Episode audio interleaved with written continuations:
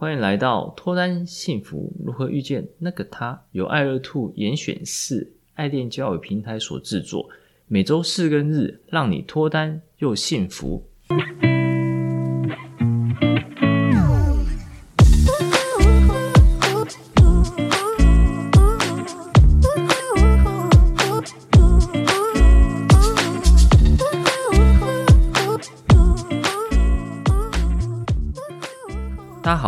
是杨生，你们的爱情总监。大家好，我是爱乐 Two 的爱情顾问 Grace。一起提升自我，吸引他人，情场问题迎刃而解，遇见脱单幸福的那个他。我们今天要分享的主题是：社交聚会中如何简易开场及延续话题呢？当我们建立好参加社交聚会的心态之后，在聚会中遇到想搭话的人，我们该怎么样开场？及延续话题呢？来，我们先问一下 Grace。当我们参加聚会的时候，嗯、我们搭话时，一定一开始是问问题嘛？对不对？对。那我们要问很简单，然后让对方不假思索能够回答出来问题，还是问一个深问题，然后来显示我们自己的丰富学识背景？嗯，我觉得一开始应该要先问简单的吧，尤其参加聚会多半是那种轻松认识人的场所。那你一下去问一些需要思考性的问题的话，然后对方一时答不出来或反应不过来的话，可能气氛会变僵着。那对方还可能会觉得，哎，跟你的第一次见面的初次印象相处上好像会有点费力。那对，没错。其实大家到了比较轻松场合，随之脑袋也放空了嘛。嗯。那如果要想一些很困难的问题的话，其实相对也会。比较花费精力，OK，所以在去除了你的低调之后，在聚会中该怎么开口搭话？搭话的内容如同前面所分享，大方向就是让对方最不用动脑，能马上反应的话题，就像刚刚所讲的一样嘛。话题越轻松越好，可以从被搭话者当下所在地点为出发点来进行联想，这样他才能最不假思索、轻松的回忆。可以从聚会本身说起。一开始先给一些是非或是选择题，然后绝对不要给问答或是申论题。给问答或是申论题就不符合不用动大脑的大方向。这边举个例子，可以是你也认识主揪吗？你现在吃的东西是哪边拿的？你现在吃的东西是什么？看起来蛮好吃的。诶，对啊，我再补充一点，如果看到呃搭话的女生手上没有饮料，你也可以说，那我要不要帮你拿个饮料？对，没错。帮对方拿给尿，其实是非常聪明的一个讲法。它会涉及到在聚会当中，不管是开场白也好，或是话题，有一个很重要的心态，就是变成工作人员角度，然后去问这个女生问题。OK，这之后会再分享。好，那我们简单搭话开场之后呢，要马上一直叽呱聊个不停吗？我也是觉得，其实我觉得，就算你想也很困难啊，因为你。毕竟跟对方才第一次见面，很难像朋友一般就可以叽里呱啦的一直聊下去，所以我才说，哎，可能帮对方拿个点心或饮料，稍微有一点缓和的一个氛围，然后你可以也顺便动脑去观察对方啊，或是观察这个场景，去想一些新话题。哎，对，没错，我们通常在开场之后就会借一下简单的自我介绍啦。嗯。嗯，像 Grace 所说的，一方面也会缓冲这个氛围、这个气氛嘛，然后另外一方面的话，也会让对方知道你是谁。这样，OK，来，那我们再问一下 Grace，是，那为什么我们要在搭话开场之后接自我介绍呢？这就是一种先试出善意的表现，因为毕竟你是主动搭话的人，所以诶，对方有的时候会会觉得，诶，这这位先生、这位小姐怎么忽然来跟我讲话？那你接着就。简单介绍一下自己的背景，那他也会觉得说受到尊重，而不是说一个陌生人来跟我搭话，结果他也不报上自己的名来，简单的一些自我介绍还要等我来问，也是蛮怪的。哎，对啊，没错。如果搭话开场之后不断的接瓜啦，也不自我介绍，结束之后只会被别人当成怪人。怎么有一个很奇怪的人跟我讲话？如果接上自我介绍之后，让对方知道你是谁，然后你也知道对方是谁，这样彼此就不会奇怪。OK，搭话开场其实非常简单，但切记，简单搭话开场之后，一定要自我介绍。除了让对方知道你的名字之外，重点就是让你知道对方名字，这样就能使用前面所说的技巧。如果在其他场合又遇见的话，除了对你的印象会更深刻外，若能向前跟他打招呼，呼唤他的名字，他在心中一定会有被重视感。好，那我们自我介绍之后呢，要说什么来延续话题呢？来问一下 Grace。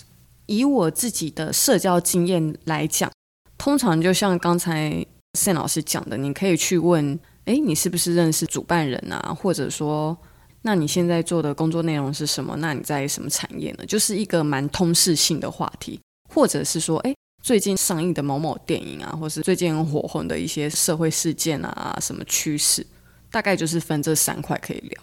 刚 Grace 其实从开场一路延伸到话题啊。所以这两块其实都有包含到。我们延续话题，呃，基本上分为两个阶段，一个是跟聚会现场相关的，然后另外一个是跟聚会现场没有关系的。一开始当然会以跟聚会现场相关的话题进行延续，当聊天的长度够久的时候，就会开始进行跟聚会无关的话题。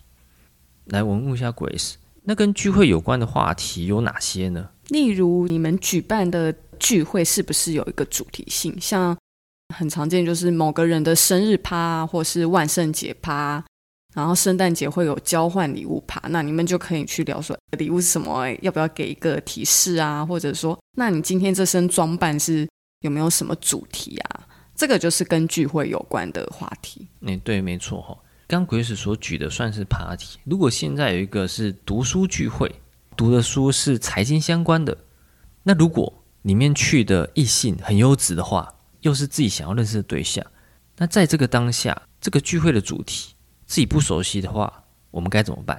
参加聚会前，你会收到聚会的简单的活动通知，或是你一定会事先知道说，哎，这是财经的读书会，那你多少还是要先做点功课啦，因为你大概知道说，参加财经读书会的女生素质通常就是比较好，比较聪明。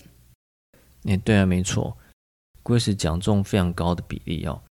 OK，如果跟聚会有关的话题，但要看你参加的是什么聚会。如果是烹饪相关聚会，就可以讲做料理、做蛋糕相关的话题；如果是旅游相关聚会，就可以讲旅游或是摄影相关的话题。所以，如果你对这个聚会内容很熟悉的话，就可以侃侃而谈嘛。但如果不熟悉的话，就可以建议先上网查找资料。如果你对上网查找资料觉得很累的话，也可以找你熟悉的聚会内容去参加就好。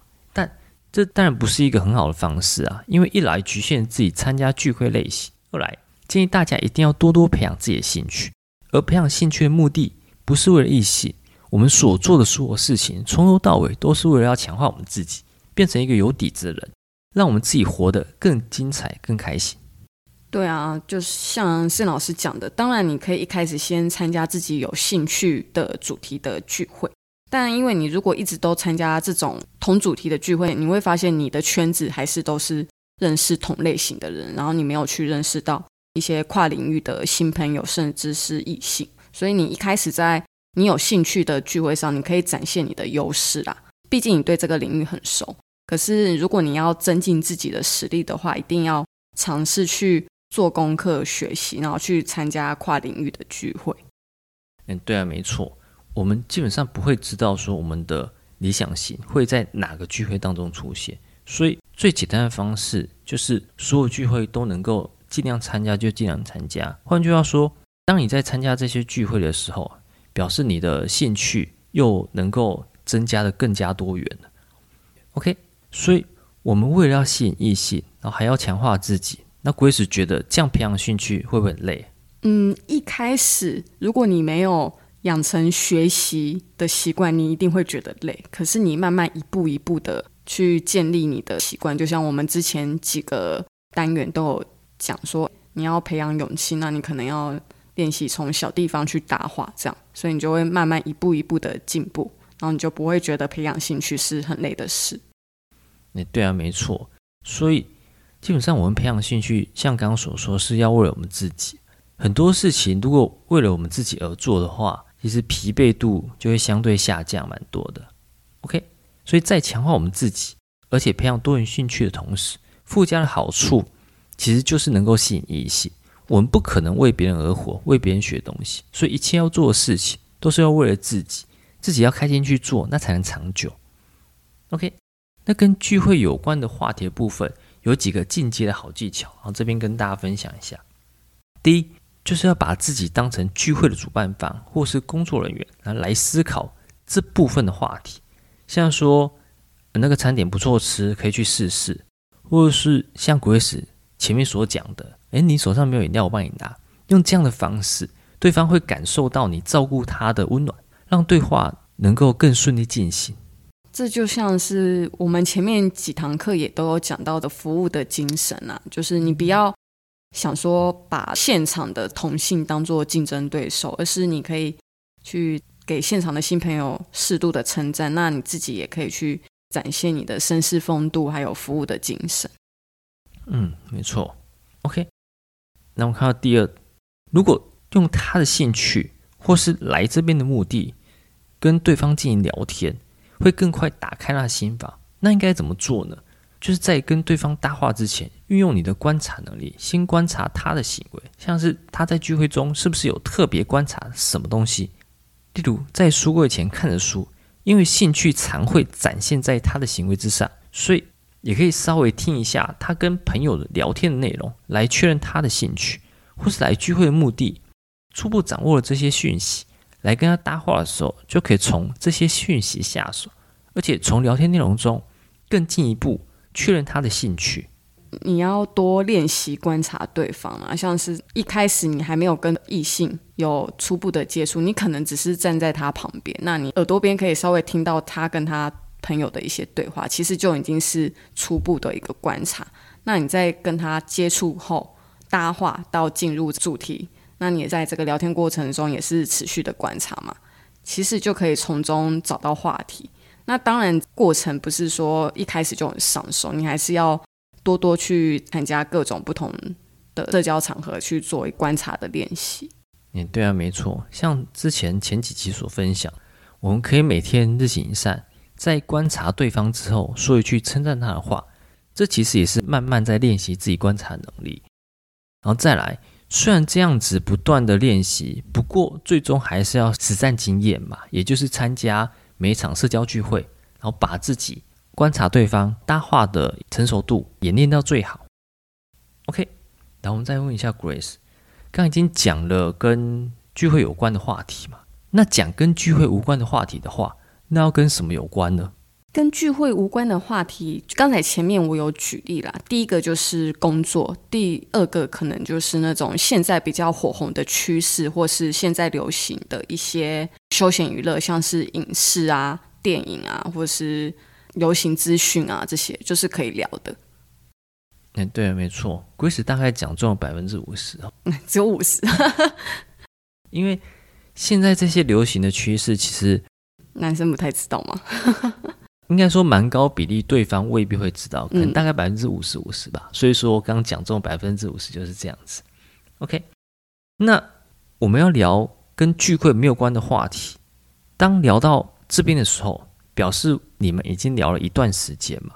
然后当聚会相关的话题都聊完的时候，那就要聊跟对方有关的话题。哦，对，刚才前面观察的成果，现在就要做个展现。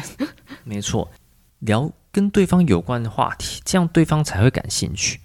如果像说讲一些现在趋势，讲手机好了，男生跟女生搭话，如果女生对手机不在行的话，讲现在流行的手机，女生可能也没有什么太大反应。或者说女生想要跟男生搭话，可讲现在比较流行的戏剧，男生可能也没有看，所以这样会比较可惜。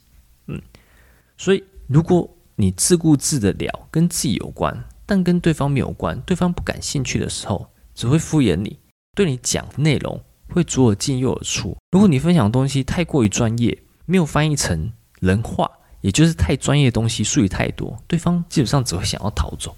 对啊，就像有些男生就会一直讲他太专业领域这种技术工程东西，女生可能也听不懂。那女生一直在讲什么穿搭彩妆啊之类的，可能男生也不懂。嗯，对啊。OK，那要怎么样聊跟对方有关的话题呢？来，我们第一个像鬼使所讲的，你要学会观察到对方。这时候前面所分享的从日行一善去观察别人嘛，就非常重要的。然后第二，跟聚会无关的话题，若能跟聚会有些许连带关系的话，那就会更好。那第三，千万不要聊太私密的话题，尽量聊一些安全牌、适当中庸的话题，像说兴趣啦、电影等等。如果是参加聚会是唱歌的话，那就可以说：那你平常喜欢唱歌吗？或是你除了唱歌之外还有什么兴趣？再来，千万就是不能聊政治、薪水、居住地，还是有各自想法事物。这时候又回归到刚刚所说的，要强化自己，培养多元兴趣的附加好处。你接触的事物越多，学识越丰富，能聊的就越多。不要每天一回家就耍废，每天耍废的话，这样没有人能够救得了你哦。如果对我们今天主题或内容有什么新的或想法，欢迎来信，也欢迎分享本集内容给你有相似问题的朋友哦。每周四、周日晚上十点，跟着爱乐兔一起提升自我，up up。也欢迎分享本集的内容给你想脱单或者想要获得幸福的朋友。遇见爱乐，遇见爱情，我们下次见，拜拜。